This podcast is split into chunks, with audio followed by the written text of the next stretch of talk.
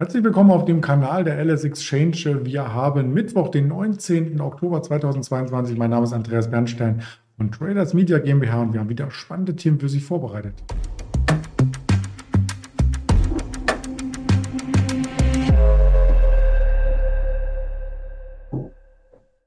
Bevor es tiefer in die Materie reingeht, möchten wir selbstverständlich auch noch den Risikodisclaimer hier mit zum Tragen bringen und ja, der besagte, dass alles nur reine Informationen sind, keine Handelsempfehlung, keine Anlageberatung darstellen. Und damit sind wir auch schon mitten im Gespräch mit äh, dem Roland in Düsseldorf. Den nehme ich mal hinzu. Hallo Roland. Hallo Andreas. Hi. Ja, schön, dass du heute für das Interview zur Verfügung stehst, wobei du jetzt uns erst einmal begründen musst, warum der Markt schon wieder so unter Druck ist. Ja, vielleicht weil wir so hoch waren. Ne? Also heute Morgen war relativ wenig Geschäft. Wir haben ähm, doch deutlich höher äh, angefangen mit dem Handel. Ich glaube, wir waren so über 100 Punkte höher als gestern zum Schluss. Es äh, war aber gar kein Geschäft da. Irgendwie die Anschlusskäufe haben gefehlt. Es war eigentlich nichts los und dann hat der Markt eigentlich nur noch angefangen zu bröckeln, äh, Stück für Stück. Ähm, Kunden, die gestern auf Putz gesetzt haben, haben die eher zurückgeschickt. Ja, das war so die Stimmung heute Morgen bis äh, zu den Inflationsdaten um 11 Uhr. Dann drehte der Trend so ein bisschen, aber grundsätzlich war heute Morgen erstmal weniger los. Wir haben auch das Chartbild hier mal mit eingefügt von unserem Desktop von Stock 3 und da kann man nämlich richtig in die Tiefe gehen und sieht hier, dass die Vorbörse sogar schon mal ähm, bei der 12.900 kurz war und ähm, ja, das wäre dann ein Niveau, wo wir ganz nah an die runde 13.000 rangekommen sind, aber so eine Sogwirkung, so eine Magnetwirkung war dann doch nicht zu spüren. Charttechnisch habe ich im Markt vernommen, ist das auch noch eine Kostlücke, die wir aus Mitte September zurückgelassen haben und das ist vielleicht ein Widerstand. Ja, auf jeden Fall. Ich meine, die guten Nachrichten, die sind ja jetzt äh, mit den Quartalszahlen zuletzt schon gekommen, aber der Markt ist dem ja auch ordentlich äh, vorweggelaufen. Äh, seit Donnerstag äh, nach, der, nach dem Reversal, nach den Inflationsdaten, hatten wir eine riesen Rallye. Ähm, irgendwann geht da einem die Luft aus äh, und dem Markt so auch. So ist es. Obwohl die Stimmung insgesamt sich wieder aufhält, wir sind zwar noch in einem Angstparameter, wenn man sich diese Quadranten anschaut vom Fear and Creed Index, der von CNN erhoben wird, aber es war schon viel schlimmer. Wir standen schon bei einer 18, bei einer 19 und jetzt kommen vielleicht einige Unternehmen um die Ecke mit Quartalzahlen, die über den Erwartungen liegen und damit dann auch so ein bisschen diese Hoffnung wieder nach vorne bringen, dass Aktien vielleicht doch kaufenswert sind auf dem Level. Da haben wir einen Vertreter mitgebracht gestern mit Spannung zu erwarten, das war die Netflix. Ja, Netflix ist auf jeden Fall so ein Kandidat, der auch so eine Trendwende für den Gesamtmarkt oder für den Sektor herbeirufen kann. Äh, die Quartalszahlen waren sehr gut. Ähm, Aktie ist deutlich im Plus 14 Prozent gestiegen nach äh, der Veröffentlichung. Ähm, wenn man bei uns auf der Homepage jetzt guckt, äh, ist da relativ unverändert. Das liegt natürlich daran, dass wir gestern nach 10 das Plus da schon eingeloggt haben. Aktuell ist die sogar noch ein bisschen höher, so zwar bei 280 Euro. Ähm, sämtliche Guidance-Zahlen wurden eigentlich übertreffen von Netflix, ganz besonders die Anzahl der neuen Abonnenten. Da wurden ungefähr eine Million erwartet. Geschafft Da haben die 2,4 Millionen neue Kunden. Und äh, auch der Ausblick für das vierte Quartal, ich weiß nicht, was zuvor erwartet war, aber nun wurden 4,5 Millionen angekündigt oder das wird erwartet. Das ist doch ein gutes Stück äh, Hoffnung, äh, nachdem die letzten, vorletzten Quartale ja eher so sehr gesättigt aussahen, hat es Netflix jetzt geschafft, wieder mehr Kunden vor den Fernseher zu holen. Und ich glaube, ihr habt es ja gestern schon angesprochen, die Jahreszeit hilft aber vielleicht auch das Programm. Ich meine, äh, Stranger Things, die äh, neueste Staffel, hat äh, für einiges an Gesprächsstoff gesorgt zu Beginn und jetzt zuletzt auch seit einem Monat die neue True Crime Serie.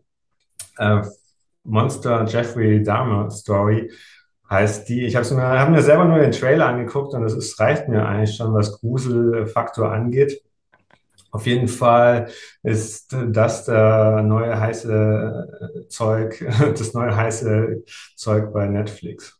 Ja, da hätte ich gestern mich mit dir drüber unterhalten müssen, mit dem Daniel Saurenz. Ähm, der kannte die äh, Serien, die Neustarts zumindest ähm, nicht, aber es guckt auch nicht jeder Netflix. Trotzdem beim Nutzerwachstum über den 220 Millionen insgesamt an Nutzern, die schauen, das ist schon Wahnsinn. Und dazu kommen ja auch noch ungefähr 100 Millionen, die wie man sagt, schwarz sehen, also die quasi mitreiten, Trittbrettfahrer und die möchten ab nächsten Jahr Netflix zur Kasse beten.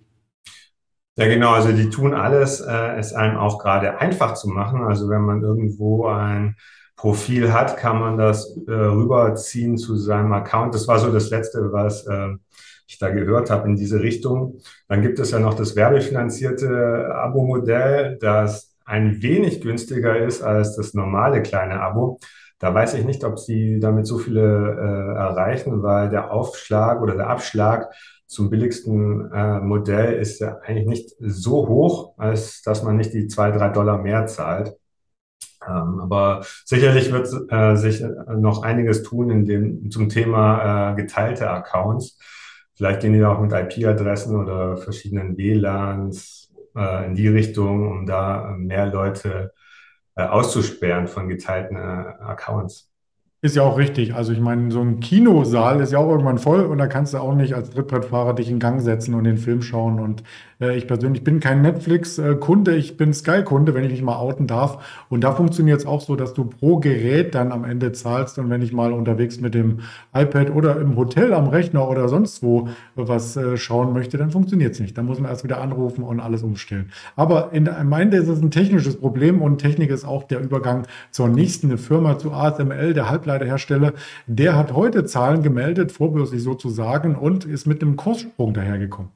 Genau, die Aktie ist jetzt über 7% fester.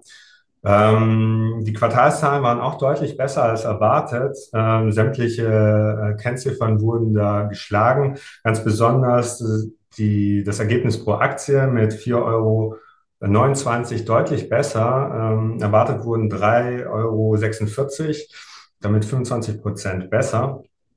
ASML ist, ähm, wer ist das überhaupt? Ne? Das ist ein äh, Zulieferer quasi für die Halbleiterindustrie. Die bauen die Anlagen, mit der die Lithografiesysteme, äh, die äh, Chips quasi bedrucken.